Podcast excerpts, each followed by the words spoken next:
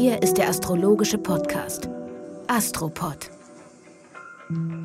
Folge 132. Einen wunderbaren Freitag wünschen wir euch, ihr lieben Menschen. Hier ist der Astropod mit Alexander von Schlieffen und Kati Kleff.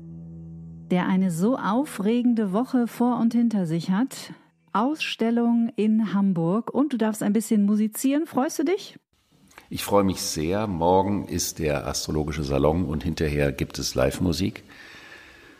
Das ist schön. Ich bin mal gespannt, wie das Mischungsverhältnis zwischen Astrologie und Musik sein wird. Ich versuche es natürlich zugunsten der Musik zu ziehen, aber das wird sich zeigen, ob mir das gelingen wird. Hängt natürlich auch von den Fragen ab. Du bist ja auch ein wunderbarer Tausendsasser und auf allen Kanälen der Kunst unterwegs. Und die Astrologie und die Musik und auch die bildende Kunst, das verträgt sich ganz gut, ne? Die mögen sich. Die mögen sich sehr, natürlich auch gerade wegen diesen ganzen Pilzgeschichten, die ja seit sieben Jahren da sind. Da hängt also auch mein neuester großer Pilz. Dann bekam ich von diversen Leuten diese Woche zugeschickt, respektive in der zurückliegenden Woche, dass das neue Album von Björk um Pilze sich dreht. Da habe ich natürlich nein. schon angefangen reinzuhören, ja. okay. Da bin ich nicht überrascht. Ich glaube, die ist auch eine echte Pionierin in so ich sage mal, Luftzeitalter-Denkweisen oder Fühlweisen, je nachdem, wie man das so sehen möchte. Mein Lieber. Ja, die war ja immer schon relativ progressiv. Total. Ihr legendäres Schwankostüm bei der Oscar- oder Grammy-Verleihung, daran kann ich mich nicht mehr erinnern, aber sie hatte sich einen Vogel um den Körper gewickelt und hat doch da für einigermaßen Aufsehen gesorgt. Das war sehr schön. Ready to pop the question? The jewelers at BlueNile.com have got sparkle down to a science with beautiful lab-grown diamonds worthy of your most brilliant moments. Their lab-grown diamonds are independently graded and guaranteed identical to natural diamonds, and they're ready to ship to your door. Go to BlueNile.com and use promo code LISTEN to get $50 off your purchase of $500 or more. That's code LISTEN at BlueNile.com for $50 off. BlueNile.com code LISTEN. Das stimmt. Wir haben wieder tolle Post von euch bekommen, ihr Lieben. Vielen Dank dafür an dieser Stelle. Möchten uns in dieser Folge einer etwas längeren E-Mail widmen und zwar von der Sabine. Liebe Sabine, was für eine Knallermeldung. Sie schreibt aus der Nähe von Würzburg und ich würde sagen, ich gebe ab an dich, Alexander, weil die Sabine hat eine Menge Fragen, von denen du auch ein paar beantworten wirst. Genau, ich habe mich sehr, sehr gefreut, auch darüber gefreut, dass die Fragen sehr detailliert sind. Aber in dem Detail oder in der Detailfreude der Fragen versteckt sich natürlich auch eine Komplexität, die in dem Rahmen, den wir hier haben, nicht abgedeckt werden kann. Ich bitte das um Nachsicht. Die Frage ist Doppelpunkt. Aber was ist nun die Mutter im Horoskop? Mond und oder Saturn? Was ist das weibliche Prinzip über Generationen? Was ist die Großmutter? Ist der Mond im männlichen Horoskop die Ehefrau? Wow. Und Saturn der Hausdrache. Ist Mond Saturn eine Mutter mit kaltem Herz oder eine alte karmische Mutter? Fragezeichen. Oder beides? Das ist nur die Hälfte der Fragen. Ich möchte darauf aber eingehen, weil es für viele Menschen natürlich hochinteressant ist. Es gibt immer zwei Seiten von einem Elternarchetypus. Das eine ist der äh, Herkunftsarchetypus, also im Fall der Mutter ist es der Mond und im Horoskop für diejenigen, die die Häuser schon kennen, das vierte Haus. Das mhm. ist das, wo wir herkommen. Mhm. Das ist unsere Wurzel. Wo sind wir verwurzelt? Wir kommen aus Mutter Erde und wir kommen sprichwörtlich aus unseren Müttern. Es gibt Astrologen, die behaupten, in dem vierten Haus könnte auch der Vater sein, was aber gar keinen Sinn macht, weil der Vater diese Art der Ursprunghaftigkeit schlicht und ergreifend rein biologisch zu erbringen nicht in der Lage ist. Und das heißt, alle Mütter im Sinne der Vorgeschichte gehören in das sogenannte vierte Haus. Das ist die Geschichte der Mutter, der Großmutter, die Genealogie der Mütter, aus denen wir entstehen. Und wenn unsere Lebensreise anfängt, dann ist die Prägung natürlich unheimlich stark und unheimlich fulminant. Und der Gegenpol, das Gegenüberliegende, das sogenannte zehnte Haus und der dazugehörige Saturn, symbolisieren das, was wir aus der Prägung machen, wie wir uns weiterentwickeln. Das kann man auch übertragen von den Müttern. Ich sage immer, das vierte Haus ist nicht die Mutter, sondern das sind die Mütter in der Familie. Mhm. Und am Anfang fangen wir an, die Prägung mit in das Leben zu nehmen, ob gewollt oder nicht gewollt, weil es uns, auch wenn es nicht so sympathisch war, eine gewisse Form der Sicherheit gibt, dieses sogenannte Vertraute. Und dann geht es irgendwann um die Frage, was machen wir selber daraus? Also wie bauen wir selber eine Wurzel für andere? Kreieren wir eine Familie? Haben wir Kinder? Kümmern wir uns um andere Menschen? Wie richten wir uns ein? Und das ist das, was geworden ist, was also wird.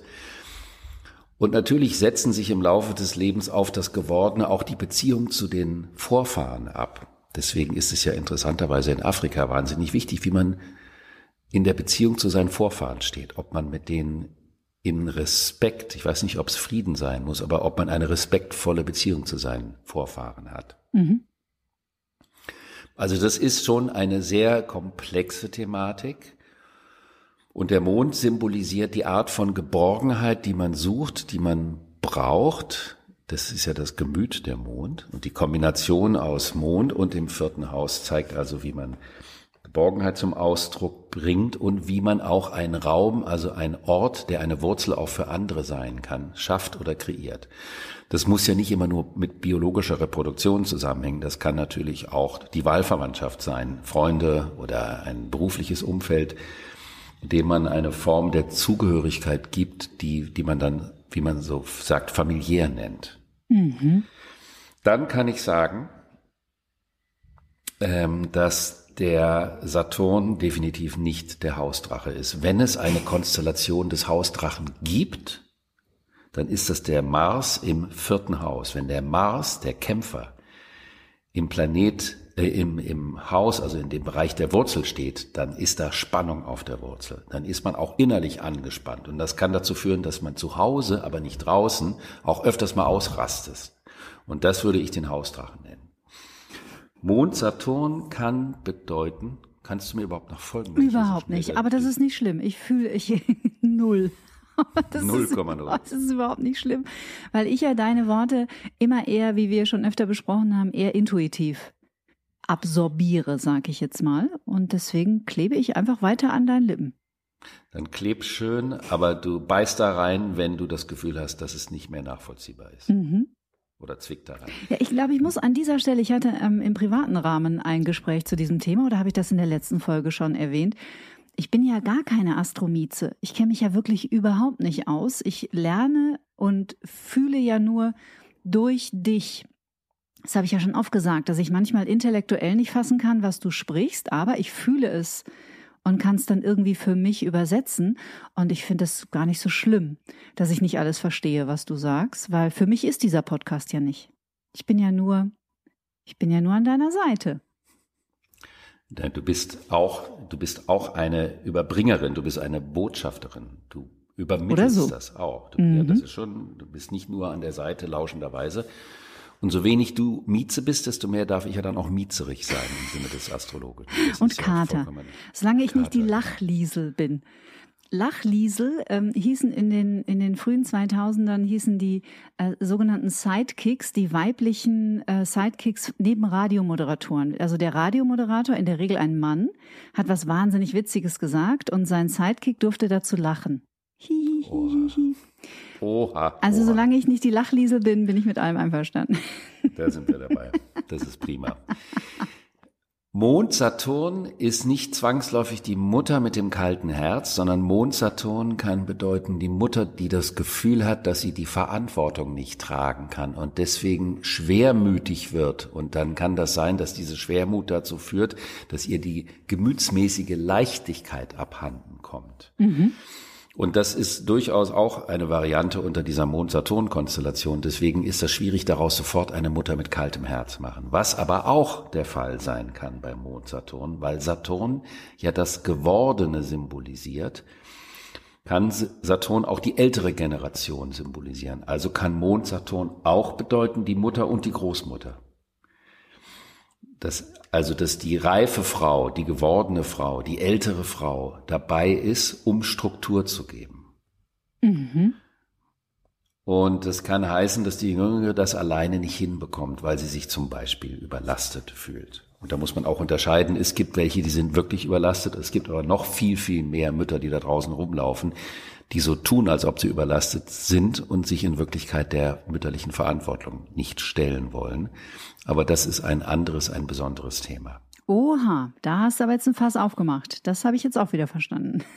ja, aber dieses Fass sollte mitunter mal brodeln, weil ja, das die. Verantwortung, die wir für die Brut haben, ist das Wichtigste. Und wenn du, was du auch vermutlich nachvollziehen kannst, wenn man anschaut, wie Menschen mit ihren Kindern oder auch meiner Meinung nach mit Tieren umgehen, erkennt man ganz viel über das Wesen des Menschen. Du mhm. kannst jemanden draußen erleben und äh, ist die Person charmant und nett oder äh, geistreich und in dem Moment, wo die zarten und weichen Geschöpfe kommen, wird es irritiert und das sagt sehr viel über einen Menschen aus. Ich würde einfach mal dazu einladen, das zu beobachten, was auch zu dem Thema Mond passt.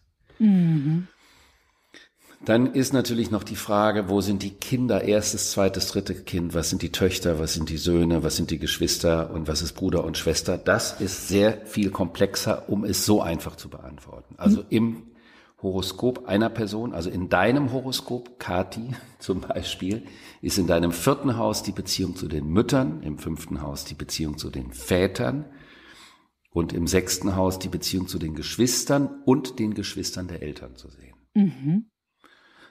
Aber alles weitere würde so umfangreich, dass wir uns praktisch in ein Tagesseminar zu dem Thema Familiendynamiken im Horoskop ähm, abwenden müssen. Und das ist jetzt doch nicht das Thema einer Podcast-Folge. Sprengt den Rahmen. Aber wer weiß, vielleicht gibt es das ja nächstes Jahr mal. Das wäre doch ganz hübsch. Auf jeden Fall. Und die Familienthemen sind nun mal auch in der Luftepoche wahnsinnig wichtig, weil es ja nicht darum geht, dass man da bei der Blutsbande bleiben muss, aber wichtig ist, darüber Klarheit zu bekommen. Mhm. Wollen wir uns in die Woche stürzen? So gerne.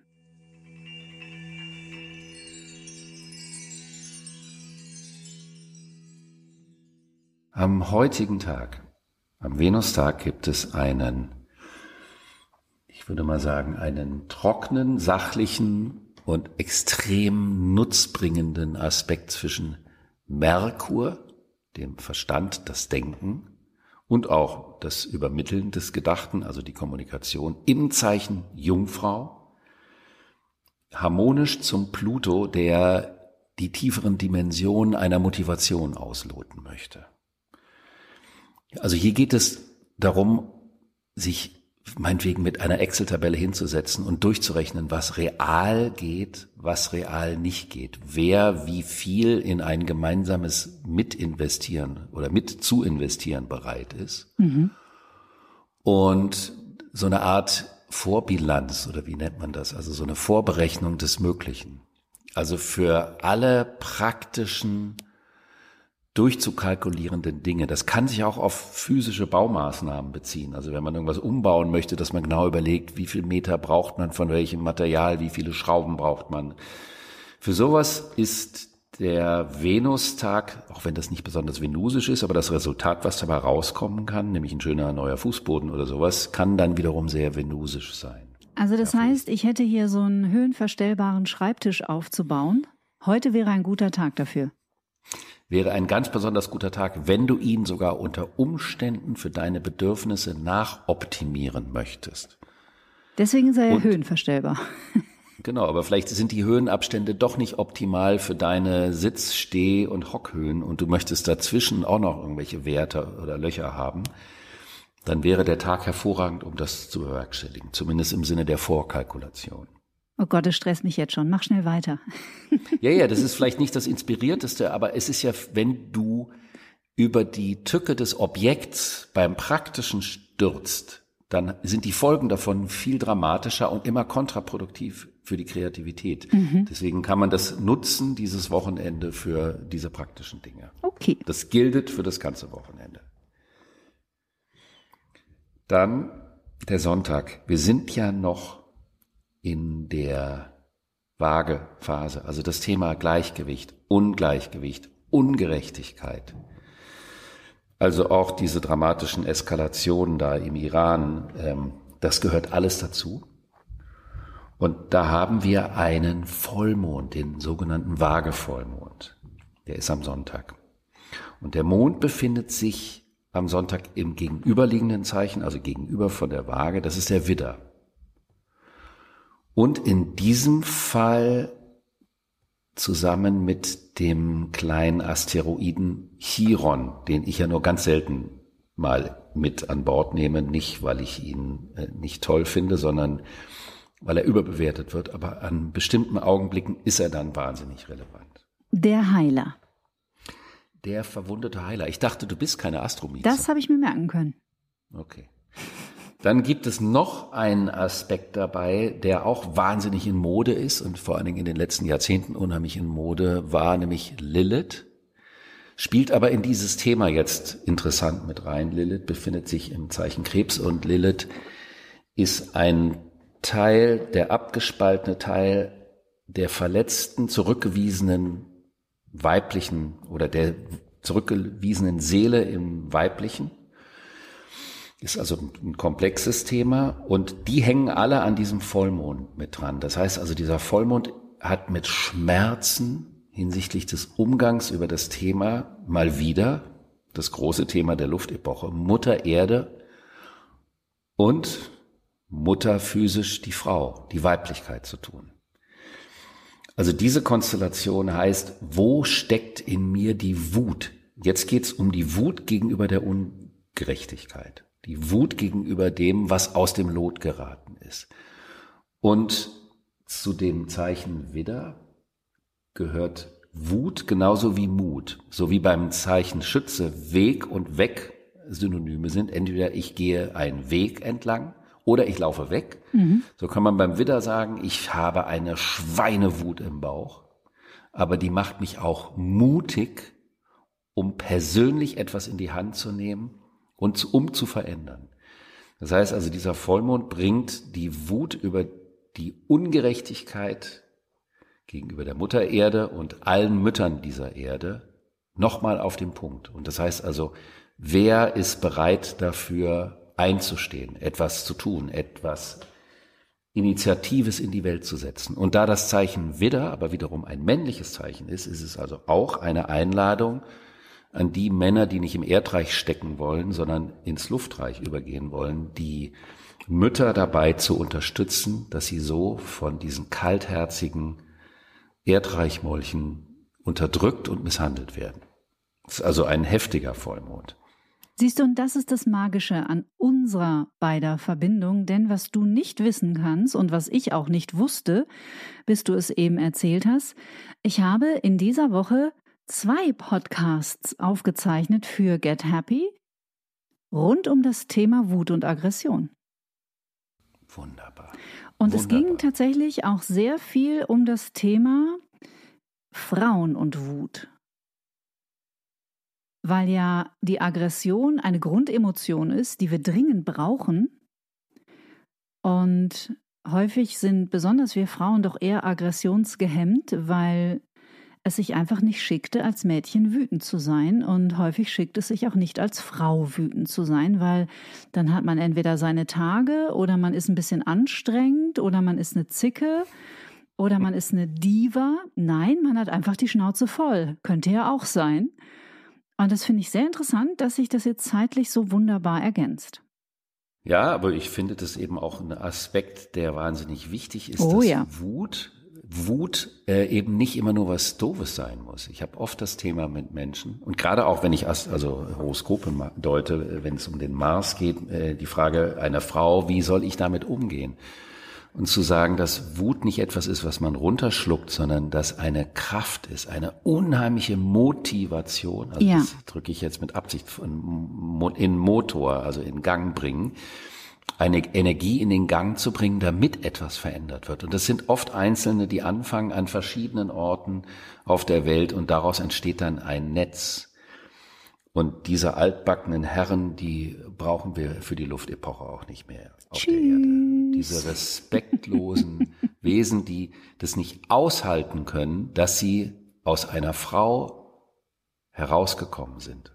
Und diese Ohnmacht, in eine Form der Unterdrückung äh, umwandeln. Das ist die ultimative Schwäche des Männlichen. Mhm. Und in diesem Sinne ist das eine Einladung, zu versuchen, konstruktive Schritte dagegen zu unternehmen. Dann geht's weiter. Am Montag, jetzt haben wir ein großes, spannendes Thema, wechselt der Merkur das Zeichen, er geht nämlich von der Jungfrau in die Waage. Und äh, Merkur in der Jungfrau entspricht dem analytischen Denken der Erdepoche. Und das ist vor allen Dingen deswegen wahnsinnig wichtig, weil die erste Jupiter-Saturn-Konjunktion 1802, darüber haben wir zwar schon öfters gesprochen, aber ich finde, man kann das immer wieder erwähnen, die hat in der Jungfrau begonnen. Deswegen hat das Zeichen Jungfrau eine besondere Prägung in der Erdepoche hinterlassen. Und Jungfrau bedeutet ja, ich versuche genau zu analysieren, wie im Darm, wo die ganzen Nährstoffe auseinander gefiltert werden, versuche ich die Materie zu verstehen. Und das ist ja ein ganz großer Aspekt. Die großen Leistungen der Erdepoche sind die fulminanten, detailgetreuen Minimalerkenntnisse bis ins Detail, also bis in die Atomstruktur hinein. Mhm aber natürlich auch mit einem Diktum der materialistischen Objektivität, also die Vorstellung, total objektiv sein zu können. Das heißt aber auch, dass der Beobachter im Sinne, im Dienste der Objektivität sich vollständig trennt von dem, was er beobachtet. Und das Interessante ist dabei, dass dann Methoden der Analyse entstanden sind, deren Resultate mehr über die Methode als was über das Beobachtete aussagt. Mhm. Könntest du den Satz bitte wiederholen? Also, die Methode sagt mehr am Ende über die Methode aus, als wirklich Erkenntnisse darüber zu erzielen, was denn mit dieser Methode beobachtet wurde. Also wir erfahren eigentlich noch mehr über uns, aber viel weniger über das, über das wir eigentlich etwas erfahren möchten. Super. Oder? Genau. Boah, es war knapp. Jetzt äh, kurz mal Puls gestiegen. Ganz knapp.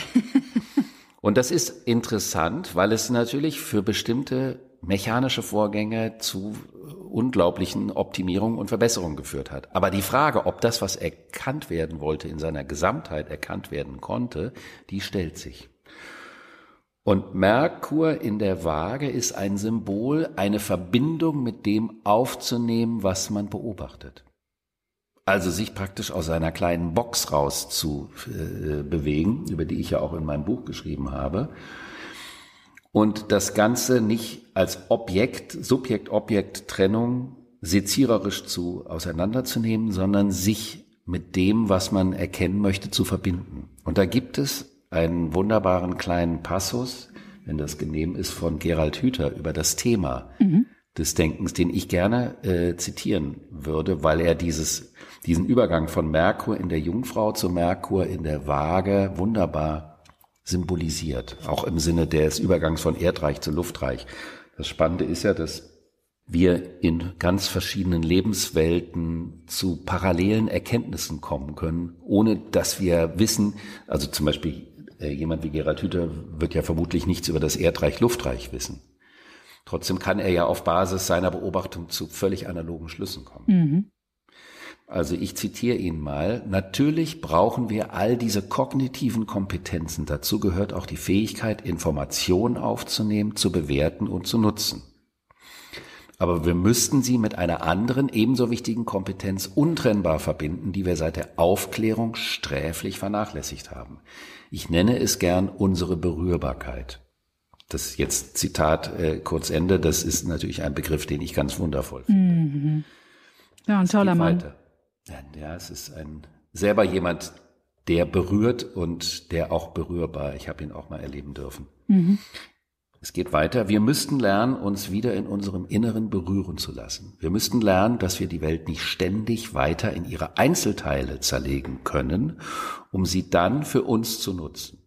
Wir müssten unsere eigene Eingebundenheit in diese Welt nicht nur kognitiv verstehen, sondern sie auch wirklich selbst am eigenen Leib erleben.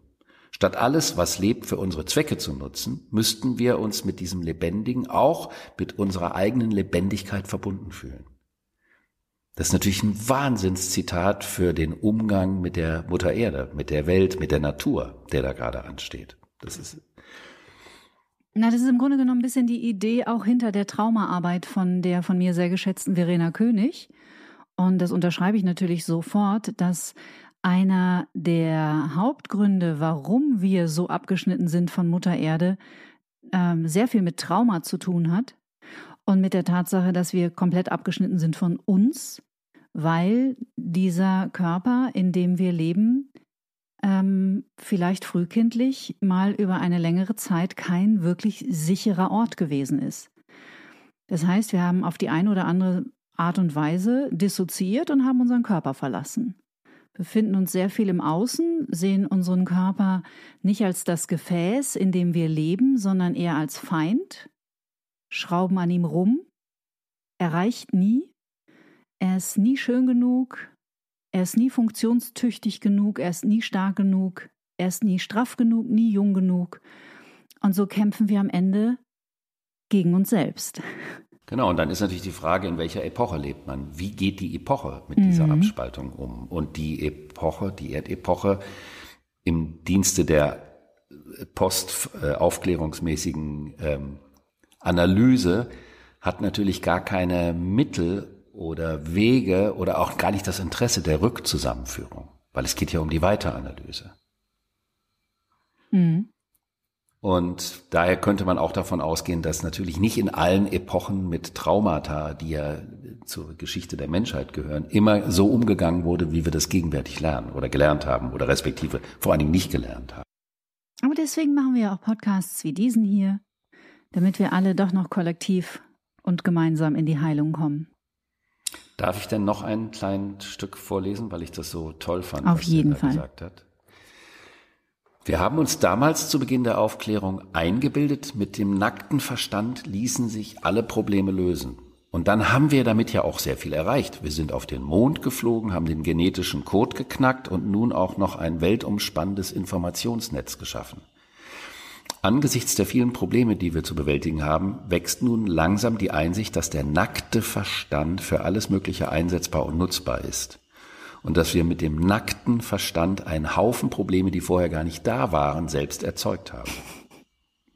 Und wir stellen nun auch endlich fest, dass es Menschen gibt, die ihre kognitiven Fähigkeiten dazu nutzen, die schrecklichsten Dinge auf dieser Welt in Gang zu setzen. Mhm. Und deshalb ist der nackte Verstand allein offenbar nicht das, was uns hilft, unser Leben auf diesem Planeten menschenwürdig zu gestalten. Mhm. Zitat Ende ist etwas, was man natürlich in allen Lebensbereichen beobachten kann. Die Trennung, die absolute Fachidiotie und die Trennung. Auch in der Kultur. Wir sprechen ja von l'art pour l'art.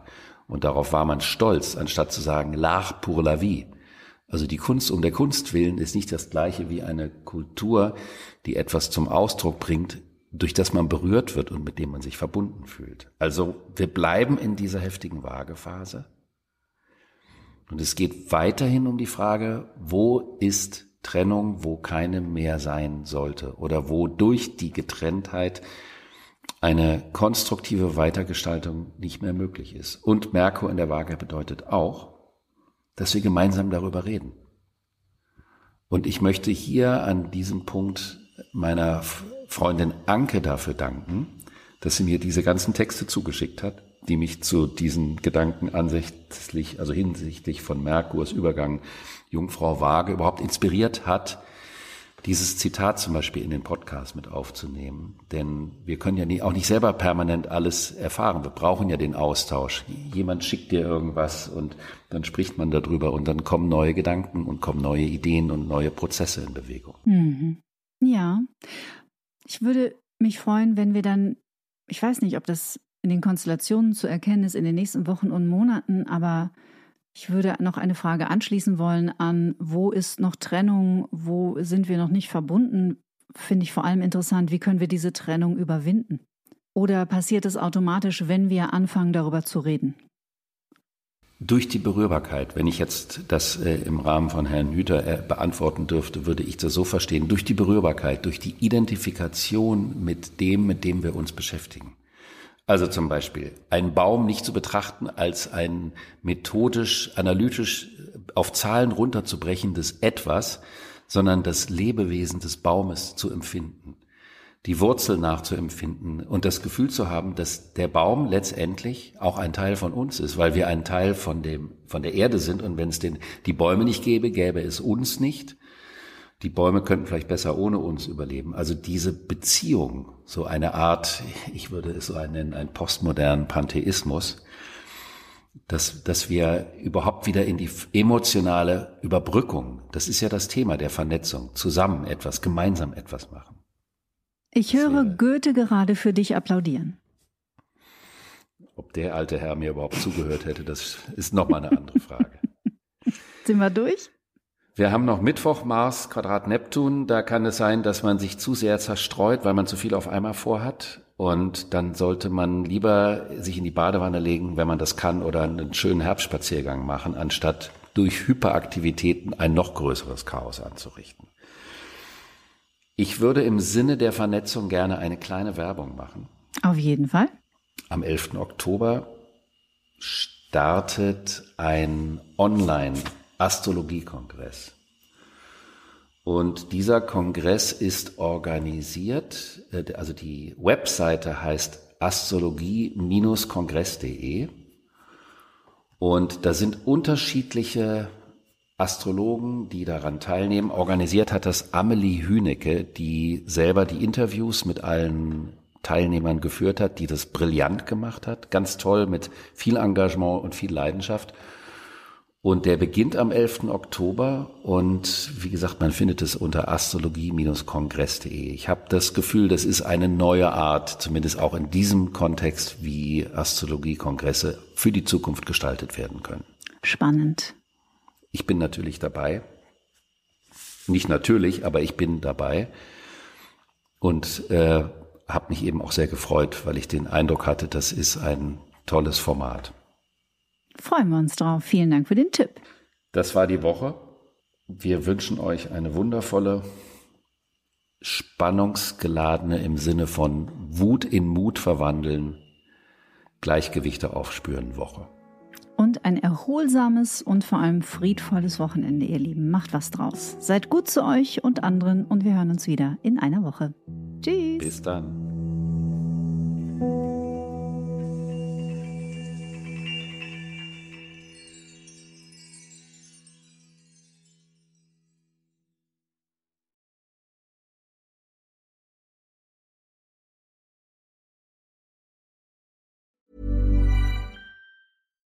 Deserves the best, and there's no better place to shop for Mother's Day than Whole Foods Market. They're your destination for unbeatable savings, from premium gifts to show-stopping flowers and irresistible desserts. Start by saving 33% with Prime on all body care and candles. Then get a 15-stem bunch of tulips for just $9.99 each with Prime. Round out Mom's menu with festive rosé, irresistible berry chantilly cake, and more special treats. Come celebrate Mother's Day at Whole Foods Market.